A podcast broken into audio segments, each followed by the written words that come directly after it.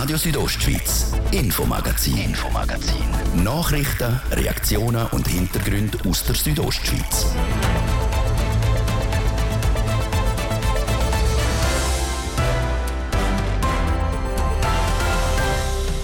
Erleichterung bei den Imkerinnen und Imker. Nach dem wetterbedingt miserablen Honigjahr 2021 sieht es heuer wiederum einiges besser aus. Die Schweizer Bienen haben mit rund 24 Kilo Honig pro Volk überdurchschnittlich gut abgeliefert. Wie fleissig die Bündner Bienen waren, wir haben nachgefragt. Und Run auf Solaranlagen wegen der bevorstehenden Energieknappheit. Warum sich aber nicht für jedes Hausdach so eine Installation lohnt und warum selber produzierter Strom nicht unbedingt günstiger ist. Das und mehr erfahren wir heute im Infomagazin auf Radio Südostschweiz. Einen guten Freitagabend. Am Mikrofon ist Adrian Kretli. Es sind gute Nachrichten für all die, die gerne mal ein bisschen Imihung auf das Brot tun am Morgen. Es hat heuer nämlich überdurchschnittlich viel Honig in der Schweiz. Konkret 23,9 Kilo pro Bienenvolk. In Graubünden sind die Zahlen sogar noch ein bisschen besser. Auf dem Rang 5 von allen Kantonen haben die Bündner Bienen insgesamt 27,3 Kilo Honig pro Volk produziert. Ganz zur Freude von Matthias Götti-Limacher von Meierfeld. Er ist der Präsident vom Imkerverband Bienen Schweiz. Ja, wir sind natürlich froh, dass wir dieses Jahr wirklich wieder ziemlich volle Honigkessel haben und auch unserer Kundschaft wieder Honig aus der Region anbieten weil nach dem letzten Jahr haben glaube ich, einige schon wieder darauf gewartet, bis wir wieder etwas haben und das kann man sagen, dieses Jahr haben wir jetzt wieder Honig. Besonders die Wetterbedingungen im letzten Jahr haben die Bienen und auch die Imkerinnen und Imker vor grosse Herausforderungen gestellt. Es dort mal besonders im Frühling einfach zu kalt und zu nass für die Bienen. Und so gehört es 2021 zu einem der schlechtesten Jahre Jahr, was die Honigernte betrifft. Die Sorge darüber, dass es auch im 2022 noch mal so ein schlechtes Jahr gibt, ist schnell verflogen. Einerseits ist äh, relativ früh Frühling geworden und eben in dieser Zeit, vor allem auch, wo das Obst blüht hat, wo auch dann so im Grünlandgebiet der Löwenzahn blüht hat, ist das Wetter schön gewesen, sie eigentlich sehr schön können sammeln. Optimale Bedingungen für die Bienen haben wir in Graubünden im letzten Frühling und Sommer also gehabt. Das trotz der grossen Hitze und Trockenheit. Ja, die ist eigentlich später gekommen. Und zwar zu einem Zeitpunkt, wo für die Honigbienen, sage ich mal, so wichtig schon gelaufen war. Eigentlich zu einer Zeit, wo zwar noch das ein oder andere Blühteil, also ein bisschen Blumenwiese oder so, aber so der Hauptteil von der Nahrung haben sie eingetragen. Und vor allem auch so in Blumenwiesen, in so Flächen, blüht, auch wenn es trocken ist, immer noch ein bisschen etwas. Also ein bisschen etwas haben sie immer noch gefunden. Und von dem her ist es nicht so schlimm gewesen. Bei den Wildbienen ist es so, dass sie eigentlich viel weniger können ausgleichen können als ein Honigbienenvolk. Aber ich würde jetzt auch einschätzen, weil immer überall etwas blüht hat, glaube auch nicht, dass es dramatisch ist jetzt dieses Jahr. Letztes Jahr hat sicher der Wildbienen wieder mehr geschadet, weil auch sie nicht fliegen können. Das Jahr ist aber fließig geflogen worden und dementsprechend ist auch die Honigernte überdurchschnittlich ausgefallen. Dazu haben sich laut Matthias Götti-Limacher auch die Populationen gut entwickelt. Trotzdem für die Imkerinnen und Imker in Graubünden nicht nur einfach gewesen. Es hat noch ein bisschen Nachwirkungen gegeben vom letzten Jahr. Die Überwinterung war nicht so gut. Gewesen. Es hat einige Völker, gehabt, die über den Winter eingegangen sind. Und das hat sicher auch einen gewissen Zusammenhang mit der Nahrungsversorgung vom letzten Jahr. Weil wichtig ist schon eigentlich in der Zeit, wo wir jetzt sind, bauen die Bienen so die Substanz auf für den Winter. Und wenn das nicht schlecht ist, so eben auch die Sommersaison, dann wirkt sich das allenfalls auf den Winter aus.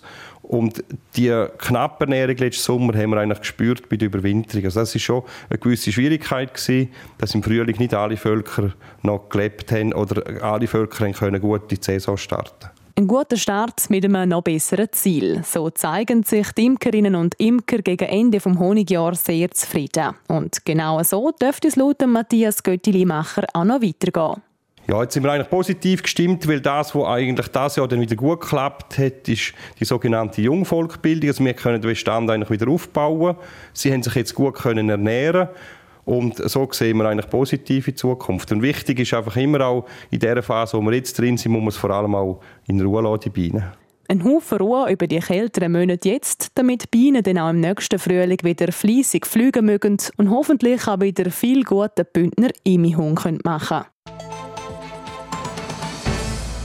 Quereinsteigerinnen und Quereinsteiger. Jahrelang ist es für sie teilweise schwierig gewesen, um überhaupt wieder einen Job zu finden. Mittlerweile sind Quereinsteiger aber gefragter denn je. Unter anderem sollen sie in der Gastronomie die Problematik vom Fachkräftemangel lösen. Zumindest wäre das eines der Ziele eines neuen Programm mit dem Namen Progresso. Andrea Sabadi berichtet. Gerade in der Gastrobranche hat es viele Allrounder-Funktionen, wo man ohne Vorkenntnis einsteigen kann. Sei das beispielsweise im Service, in der Küche oder bei der Hauswirtschaft. So gibt es zwar immer mehr Hilfskräfte, dafür aber nicht mehr Fachkräfte. Das will Progresso mit einer Basisausbildung ändern. Die Kurse gehen fünf Wochen und sind ein guter Einstieg, um nachher eine Ausbildung zur Fachkraft zu absolvieren. Der Leiter Bildungsmarketing-Projekt von Hotel und Gastroformation Schweiz, der Jean-Claude Schmocker, sagt, nach erfolgreicher Prüfung bekommen Sie das Progresso-Diplom, den Progresso-Kursausweis, wo Sie dann auch berechtigen, dass Sie 200 Franken mehr Grundgehalt haben. Für sehr viele Kursteilnehmerinnen und Kursteilnehmer ist das sehr existenziell. Das ist das erste Dokument in der Schweiz, wo Ihr Name draufsteht und wo beleidigt, dass Sie etwas können. Die Voraussetzung dabei ist, dass die Teilnehmenden bereits schon in einem Gastrobetrieb arbeiten. Der Anteil von einheimischen Teilnehmenden hält sich eher tief. Laut Jean-Claude Schmocker sei dabei die Verständigung untereinander herausfordernd. Doch für Teilnehmende, die sprachlich zu wenig fortgeschritten sind, bietet Progresso einen gratis Sprachkurs an. Mit dem Kurs können die Teilnehmenden das Sprachniveau verbessern und so noch mehr vom Kurs profitieren. Für ihn ist dabei aber wichtig, der Progresso-Kurs ist für alle da, auch für Schweizerinnen und Schweizer, die quer einsteigen bei uns in der Branche. Ich möchte vielleicht auch ein bisschen äh, aufräumen mit dem, dem Grundgedanken, dass es nur ein Kurs ist für Leute mit Migrationshintergrund. Wird die Schulung erfolgreich absolviert, können die Teilnehmer dann nachher eine Lehre mit dem EBA, also mit dem eidgenössischen Berufsattest oder mit dem eidgenössischen Fähigkeitszeugnis abschließen. Eine Lehre mit EBA zum Beispiel geht im Normalfall zwei Jahre. Mit dem Progressor-Diplom kann die Ausbildung aber nochmal verkürzt absolviert werden. Die Basisausbildung ist kostenlos, solange die entsprechenden Betriebe am Gesamtarbeitsvertrag im Schweizer Gastgewerbe kurz LGAV unterstellt sind. Für die Teilnehmenden sehr attraktiv. Am Anfang habe ich nicht gewusst, keine gute Deutsch und äh, nicht gewusst, was ich muss machen. Progresso-Kurs in der Schweiz, wie machst du EBA, wie machst du EFZ? Das ist für mich ganz interessant. Was ich muss sagen, das ist meine goldene Chance. Seit der Imran Marwan, er absolviert den Kochkurs bei Progresso. Die Kurse dort werden in der Sparte Küche, Service, Hauswirtschaft und Systemgastronomie angeboten. Der aktuelle Lehrgang von Progresso ist diese Woche gestartet. Was der Geschäftsführer vom Verband Gastro Graubünden, der Marc Tischhoser, von eben dem Konzept haltet, das hat der Andreas Abadi im Interview erzählt. Sehr wichtig, weil es wirklich eine einmalige Chance ist, auch gerade eben Ungelernte wirklich einen grossen Schritt weiterzubringen. Auch wenn es jetzt nicht vergleichbar ist mit einer Lehre, aber in diesen fünf Wochen machen sie wirklich einen grossen Schritt und das merkt man nachher auch im Alltag. Was erhoffen Sie sich auch konkret von dieser Schulung? Ja, grundsätzlich haben wir ja ganz allgemein jetzt Personalmangel, Fachkräfte, die fehlen generell und dort müssen wir halt probieren, um auch die Ungelernten, die bei uns schon in der Branche sind oder ab und zu in der Branche sind, halt äh, können zu motivieren und in so einem Kurs können qualifizieren, damit sie auch langfristig in der Branche vielleicht bleiben und uns unterstützen können. Wie finden Sie, bringt das quasi jetzt auch der Fachkräftemangel weiter mit dieser Schulung? Ja, es ist natürlich nur ein Element von ganzen Haufen Themen, Arbeitskräftemangel, die man muss bearbeiten Und da ist jetzt einmal ein Ansatzpunkt, wo man aber jetzt schon konkret machen kann, wo jetzt hilft, wenn man Leute hat, die bei uns arbeiten die können in ja, relativ nützlicher, kurzer Frist äh, einen Schritt weiterzubringen. Wie nehmen Sie jetzt persönlich so ein bisschen das Bedürfnis wahr von dem Angebot? Ja, wir wünschen uns nach wie vor, dass es noch mehr Nachfrage gibt. Wir kennen unsere Mitgliederbetriebe ja und wir wissen, dass es überall Leute hat, motivierte Leute hat, die keine Grundausbildung gemacht haben oder vielleicht noch nicht lange in der Branche sind. Und genau für die wäre der Kurs eigentlich optimal. Jetzt haben wir auch darum ganz bewusst den ersten Teil des Kurs in Nebensaison gelegt, vor dem Winter, damit man so ein bisschen fit wird auf die Wintersaison hin. Und der zweite Teil dann im, im nächsten Frühling. Und dann ist man auf den Sommer hin dann fertig mit dem Block. Was glauben Sie, wird jetzt die Schulung auch in Zukunft verändern in der Gastrobranche, im Gastgewerbe? Ja gut, die Schulung an und für sich vom Progresso. Gibt es jetzt ja bald 20 Jahre und äh, es hat sich laufend entwickelt natürlich in dieser Zeit, inhaltlich, methodisch. Und gleich wird es auch für die nächsten paar Jahre, glaube ich, ein ganz wichtiges Angebot bleiben, um eben Ungelernte in der Branche, sei das Schweizer, die mal die Branche wechseln oder sei das halt auch Migranten aus verschiedenen Regionen aus Europa oder auch weiter weg, wo man so mit dem wirklich äh, kann in die Branche einführen und, und so Fachkräfte im weitesten Sinn machen sagt der Geschäftsführer von Gastro Graubünden, der Marc Dischuser. Infos zu den Kurs gibt es unter mein-progresso.ch.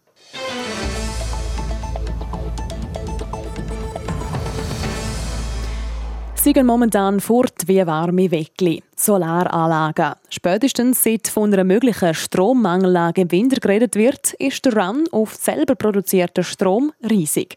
Hausbesitzerinnen und Hausbesitzer, die eine Solaranlage auf ihrem Dach installieren wollen, müssen aber mit Kosten von mehreren 10.000 Franken rechnen.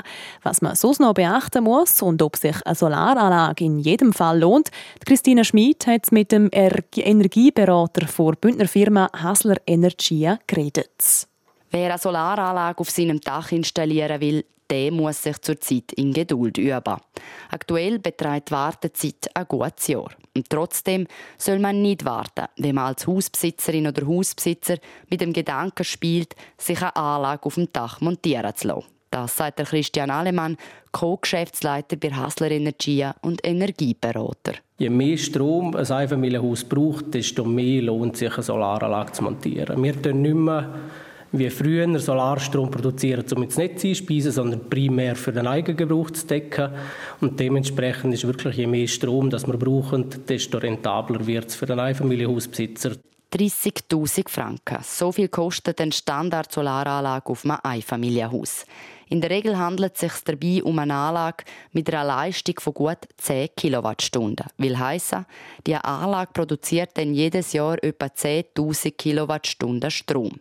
Was das genau heißt, erklärt Christian Alemann. Ein Einfamilienhaus nach dem heutigen Standard baut, braucht irgendwo 7000 Kilowattstunden pro Jahr. Mit 30.000 Franken können wir 10.000 Kilowattstunden pro Jahr produzieren. Haben wir sicher einmal den Eigenbedarf, den wir theoretisch abdecken können. Und wenn man wirklich will sagen, man will so 80 Prozent Unabhängigkeitsgrad ist mit der Batterie relativ gut möglich. Wenn dann einer noch ein bisschen mehr drauf schaut, wenn er was produziert, kommt man auch mal auf 90 Prozent. Eine hundertprozentige Abdeckung ist nicht möglich. Wenn es länger mal schlecht Wetter ist, kann eine Solaranlage schließlich keinen Strom produzieren. Wer eine Batterie hat, kann bei schlechtem Wetter von dort den Strom beziehen. Aber halt nur so lange, bis sie aufgebraucht ist. Konkret können Hausbesitzerinnen und Hausbesitzer ohne Batterie etwa 40 bis 50 Prozent vom Eigenbedarf decken und den restlichen Strom ins Netz einspeisen oder beziehen. Wer eine Batterie hat, kann im besten Fall bis zu 90 Prozent vom Eigenbedarf decken.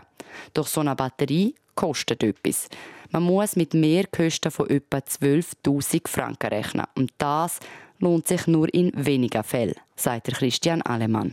Ich sage immer, es kommt auch darauf an, was der Kunde erreichen will mit der Batterie. Prinzipiell lohnt tut sich momentan eine Batterie in den wenigsten Versorgungsgebieten, weil es ist auch dort wieder davon abhängig, wie hoch sind die Strompreise.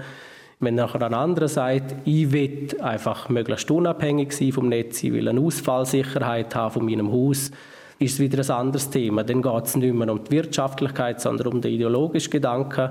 Wenn es um die Wirtschaftlichkeit geht, müsse ein Energieberater mal vorbeikommen, damit sich der dann alles daheim kann anschauen kann. Es gäbe heutzutage nämlich einen Haufen Möglichkeiten, Stromkosten zu sparen. Auch ohne Batterie. Man kann zum Beispiel eine Wärmepumpe oder einen Boiler separat ansteuern. Eine Wärmepumpe zum Beispiel ist in der Regel der Verbraucher im Haus, der am meisten Strom braucht. Und wenn man der Wärmepumpe nachher am Tag durch sagt, produziere du ein Bier ein bisschen auf Vorrat, können wir sagen, dann können wir die Energie, die wir am Tag produzieren, zwei bis drei bis vier Stunden in die Nacht mitnehmen, was dann halt wieder abhängig ist von der Speichergröße vom Haus. Es sind ein Haufen Fragen, die sich Kundinnen und Kunden stellen, wenn sie sich eine Solaranlage zutun wollen. Ob mit oder ohne Batterie, ob mit oder ohne Wechselrichter, ob ein Standardmodell oder ob auch zusätzliche Verbraucher sollen angesteuert werden Die Frage, die sich aber jeder stellt, ist, ob sich das Ganze überhaupt lohnt. Aus umwelttechnischen Gründen absolut, aber auch aus wirtschaftlichen. Wie lange geht es denn effektiv, bis man das Geld, das man ausgibt, auch wieder drin hat?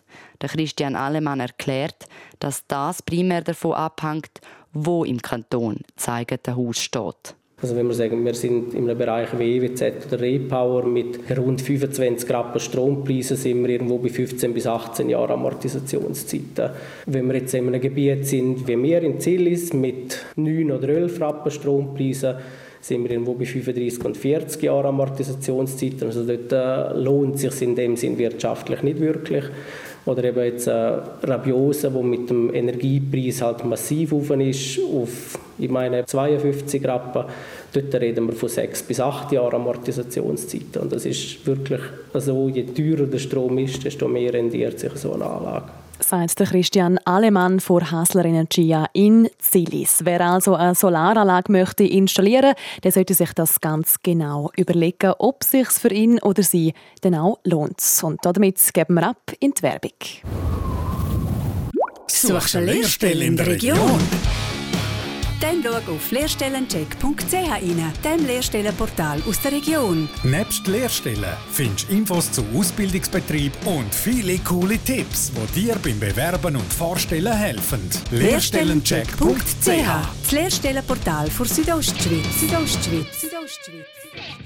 Fantastische Jubiläumstag bei der Manor. Bis am Sonntag gibt es 20% Rabatt auf das ganze Non-Food- und Wein-Sortiment. 20% auf Non-Food und Wein, exklusiv mit der Manor-Karte. Wer keine hat, kann ganz einfach in der Manor oder auf manor.ch einstellen und sofort profitieren.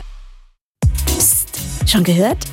Im Landquart Fashion Outlet gibt es den nächsten Private Sale. Unsere Fashion Club Mitglieder profitieren vom 29. Oktober bis zum 6. November von 20% Rabatt auf den Outletpreis. Landquart Fashion Outlet. Ihre Lieblingsmarken ganz nah. Das Wetter.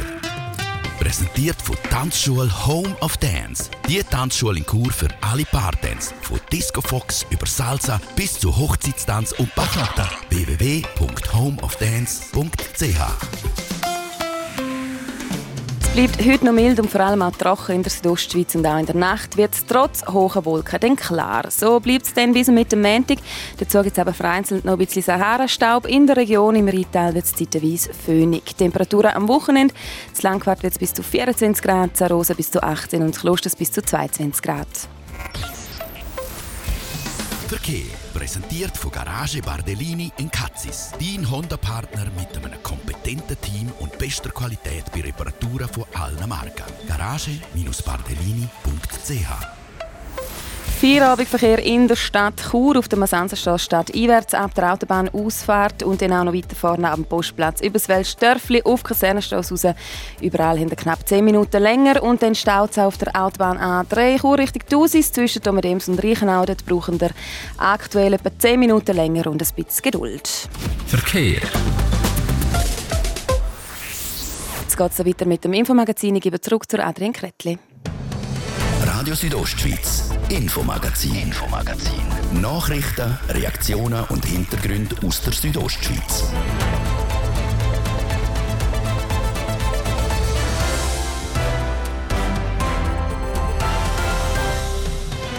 Ein Wochenende, wo so allerhand ansteht. Die Herbstausstellung Guarda findet zum ersten Mal seit zwei Jahren wieder statt. Und die RHB möchte einen Weltrekord aufstellen und ganz im schreichen Kämmerli eröffnet im Buschlaf ein neues regionales Verwaltungszentrum, fernab von den grossen Skiwerfer. Wir sind vorbeigegangen. Das ist unsere Geschichte im zweiten Teil vom heutigen Infomagazin.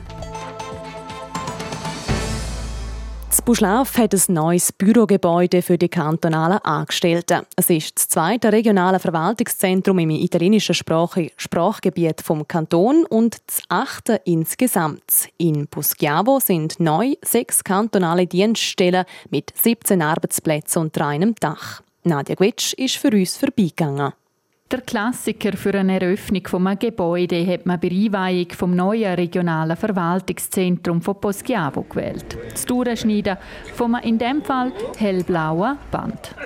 Das nach verschiedenen Ansprachen von Vertretern von Gemeinden, dem Kanton und der Region. In dem Fall dem Präsident Arturo Plozza, der an dem Herbsttag mit der Sonne um die Welt strahlt. Also wir sind sehr froh und sind dankbar, dass der Kanton Valposchiavo oder Regione Bernina gewählt hat, um einer von diesen Regionalzentren zu eröffnen. Denn das gebe der Region eine gewisse Sicherheit, dass die Dienststellen auch da bleiben. Schließlich kämpfen auch sie mit Abgängen von jungen Arbeitskräften in die Zentren. Arbeitsstellen sind relativ leer, vor allem auch die, die, die qualifizierten Arbeitsstellen. Und wenn der Kanton jetzt mit, mit dem Zentrum jetzt das garantiert, ist das für uns natürlich äh, sehr eine positive Antwort und wir sind sehr froh. Sechs kantonale Dienststellen, die vorher an verschiedenen Standorten verteilt waren, sind jetzt im Verwaltungsgebäude direkt der Hauptstraße untergebracht. Unter anderem der regionale Sozialdienst, das Schulinspektorat, das Amt für Berufsbildung oder die Berufs-, Studien- und Laufbahnberatung.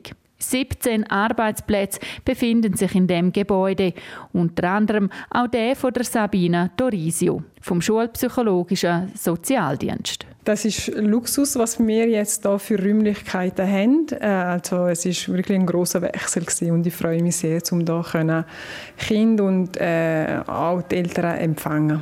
Zudem können wir so regional besser zusammenarbeiten, sagt sie. Das Gebäude hat der Kanton vom Bund im Sinn von einem langfristigen Mietvertrag gemietet. Der für die Verwaltungsnutzung erforderliche Umbau hat im letzten halben Jahr stattgefunden und rund 600.000 Franken gekostet. So erfüllen die Räume jetzt den Standard der kantonalen Verwaltung.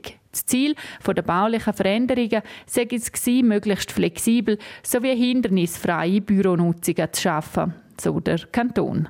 Wie der Regierungsrat Mario Cavicelli erklärt, ist das regionale Verwaltungszentrum in Poschiavo ein Teil der Immobilienstrategie vom Kanton mit dem Ziel, wir möchten in allen Regionen dezentral konkret äh, Angebote machen für die Bevölkerung äh, und wir möchten dort in den Regionen, wo wir sind, das allerdings konzentriert, zentralisiert machen. Jedes Mal an einem Hauptort der Region entsteht also ein neues regionales äh, Zentrum und das ist günstig ähm, äh, für die Einwohnerinnen, für die Einwohner. Äh, für die Leute ist das attraktiv zum Schaffen, weil sie auch profitieren untereinander. Sie haben Synergieeffekte und äh, selbstverständlich ist es aus einer politischen Sicht auch bis zu einem erheblichen Grad Staat natürlich eine Garantie für den Erhalt von den Arbeitsplätzen in den Regionen. Nach der Inbetriebnahme vom Verwaltungszentrum in Poschiavo sei die Planung und die Realisierung vom Zentrum in Samada weiter zu verfolgen, sagt Mario Cavicelli. Da bremsen noch immer unmittelbare Nachbauern das Projekt mit Einsprachen aus. Nadia Gwetsch hat berichtet aus dem Buschlaff. Ob Bündner Salsitz, ein Bergkäse oder auch ein Gläschen Schnaps, Graubünden ist für vieles bekannt. Und all das, was der Kanton sonst noch zu bieten hat, kann man ab heute an der Herbstausstellung Guarda in Chur sehen. Die findet nämlich an dem Wochenende nach über zwei Jahren Pause wieder statt. Und das zum ersten Mal in der Stadthalle. Was es sonst noch für Veränderungen gegeben hat, Jessica Müller hat nachgefragt. Regional, genussvoll und bodenständig. So beschreibt sich die Bündner Herbstmesse Guarda. Wegen der Corona-Pandemie hat die Ausstellung in den letzten Jahren nicht stattfinden. Jetzt aber ist sie wieder zurück. Trotzdem sei auch in dem Jahr die Planung nicht ganz so einfach gewesen, sagt Marco Scholl, der Geschäftsführer für Stadthalle Chur, der die Messe organisiert. Wir haben lange planen. Es ist tatsächlich so, die Planungsunsicherheit aufgrund von Corona hat man gemerkt, äh, auch in der Buchungsanfrage in den Stadthallen insgesamt. Aber natürlich jetzt auch bei den Ausstellern, die in der Planung waren letzten Herbst, wo wir ja mit in der Pandemie waren, wo noch Restriktionen geherrscht haben. Und jetzt sind wir froh, wenn wir so ein Stück Normalität und eine gewisse Planungssicherheit wieder haben. Im Vergleich zum alten Standort auf der Oberau hat die Stadthalle, wo die Messe dieses Jahr stattfindet, ein paar Vorteile. Nicht nur wegen der zentralen Lage, sondern auch aus ökologischer Sicht. Es müssen zum Beispiel kein Zelt beheizt werden und es könne eine vorhandene Infrastruktur genutzt werden, ohne dass man spezielle Wasser- und Stromleitungen ziehen müsse. Laut Marco Joel ist der Standort aber nicht die einzige Veränderung bei diesjährigen Guarda. Sie ist natürlich ein bisschen jetzt kleiner als in den Vorjahren. Es ist auch die Zeitdauer, die ein bisschen kürzer ist. Äh, das hat damit zu tun, dass wir viele regionale Aussteller haben und die regionalen Aussteller haben etwa die ein bisschen, sage ich eher die Schwierigkeiten, um genug Personal an den Ständen zu haben. Und darum haben wir gesagt, wir können sie lieber ein bisschen kürzer machen, um denen auch die Chance zu geben, an dieser Messe einen, einen Auftritt zu haben. Mit rund 30 Ausstellern findet Guarda also eher im kleineren Rahmen statt. Wie schon in den vergangenen Ausstellungen steht auch bei der jetzigen Ausstellung der Genuss und die Vielfalt vom Kanton im Zentrum. Wir haben eine Genussschulung, die hier stattfindet. Wir haben einen Sinnesparcours, wo man schmecken, fühlen, riechen kann. Wir haben eine Destillerie, die hier ist, wo man sieht, wie man Schnaps blendet. Wir haben eine Sonderausstellung von der Bündner Berg. Und ansonsten sehr viele einfach auch regionale Aussteller, die mit ihren Produkten vor Ort sind und persönlich eben auch können zwei, drei Geschichten erzählen zu ihren Produkten. Das ist, glaube ich, das Herzstück. Und am Schluss natürlich auch nicht zu vergessen, die ganze Gastronomie, die einladen, um mal ein bisschen verweilen, gemütlich etwas essen und trinken. Rechnen tut der Marco Scholl, der Geschäftsführer für Stadthalle Chur, mit rund 5000 Besucherinnen und Besuchern. Es sei aber schwierig zu sagen, dort Guarda in dieser Größe und Zeittour noch nie stattgefunden hat. Die Bündner Herbstausstellung Guarda also zum ersten Mal in der Stadthalle zu Chur und nicht mehr auf der Oberen Au. Dauert die Messe noch bis am Sonntagabend.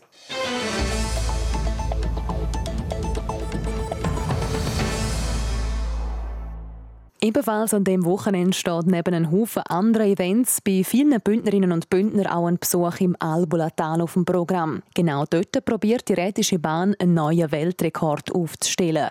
So wird die kleine Rote für einmal zur absolut mega krass langen Rote. Die RHB möchte sich nämlich den Titel vom längsten fahrenden Reisezug vor Welt holen. Für das werden insgesamt 100 Wege aneinander gehängt.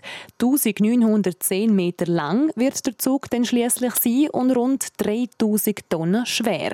Logisch also, dass der ganze Versuch einen Haufen Vorbereitung gebraucht hat. Mittlerweile sind aber alles in den Weg oder in dem Fall besser gesagt auf die Schiene geleitet. Und es geht jetzt nur noch um die effektive Durchführung, sagt der RHB-Direktor Renato Fasciatti. Im Moment äh, bin ich noch recht ruhig und auch meine Mitarbeiterinnen und Mitarbeiter und unsere Partner sind, äh, ja, sind überhaupt nicht groß nervös. Aber ich bin überzeugt, dass dann vor der Fahrt sicher noch der Puls wird hochgehen. Der Direktor gibt sich also knapp einen Tag vor dem Weltrekordversuch noch recht ruhig. Trotzdem ist natürlich auch beim Renato Verschatti der Gedanke da, dass das Ganze am Schluss dann doch könnte schief gehen. Das Ganze ist ein Weltrekordversuch und in dem Sinne kann immer etwas schief gehen. Wir könnten eine technische Störung haben, einen Zug oder irgendwo an der Infrastruktur. Wir haben sehr viele Leute aufgeboten, die dann in der Lage wären, die Störungen hoffentlich auch zu beheben. Aber es gibt immer ein gewisses Restrisiko. Aber wir gehen alles und hoffen, dass es gut kommt. Schließlich sind die Vorbereitungen gut gelaufen und auch der letzte Testversuch im Mai hat schon fast reibungslos funktioniert. Als Joker obendrauf spielt der RHB jetzt auch noch das Wetter absolut in Karten. Für morgen ist nochmal ein wunderbarer Herbsttag wie aus dem Bilderbuch vorausgesagt. Das dürfte nicht nur die RHB freuen, sondern auch die knapp 120 Medienleute von rund 90 Redaktionen aus der ganzen Welt. Sie und Tausende von Zugsfans werden das Spektakel morgen live mitverfolgen. Für den Weltrekordversuch wird der knapp zwei Kilometer lange Zug von der RHB einen Teil von der Albola-Strecke zurücklegen, wo zum UNESCO-Weltkulturerbe gehört. Der Rekordzug startet in Breda, fährt durch die engen Kehrtunnels bis Bergün und dann weiter über das bekannte Landwasserviadukt bis Filisur und Alva Neu. Für all die, die selber nicht dabei sein können, mitverfolgen kann man den Weltrekordversuch von der RHB auch per Livestream im Internet. Der reguläre Bahnverkehr in und aus dem Engadin wird während dieser Zeit umgeleitet. Einerseits mit Bahnersatzbus über den Julier und andererseits über die Vereinastrecke. RSO Sport.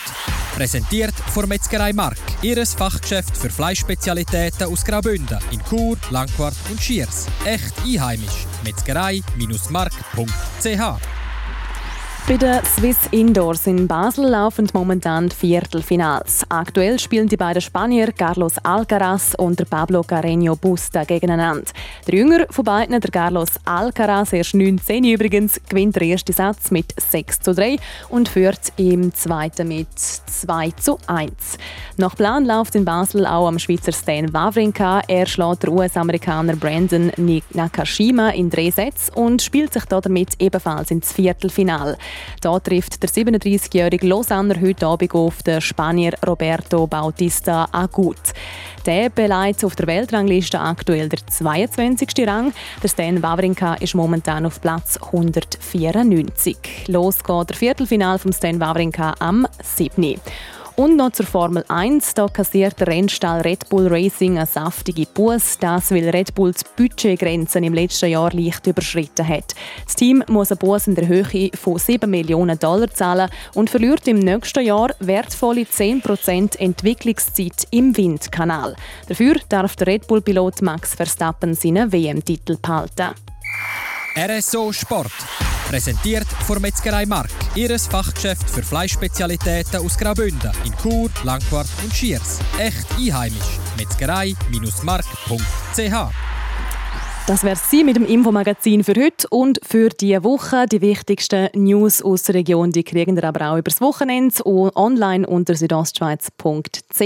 Dort gibt es übrigens auch die heutige Sendung zum nochmal nachlesen. Ihr könnt es auch gerne als Podcast abonnieren oder jeweils live reinhören, vom Montag bis Freitag immer nach der Viertel ab 5. Ich wünsche weiterhin einen schönen Abend und ein gutes Wochenende. Am Mikrofon war Adrian Kretli.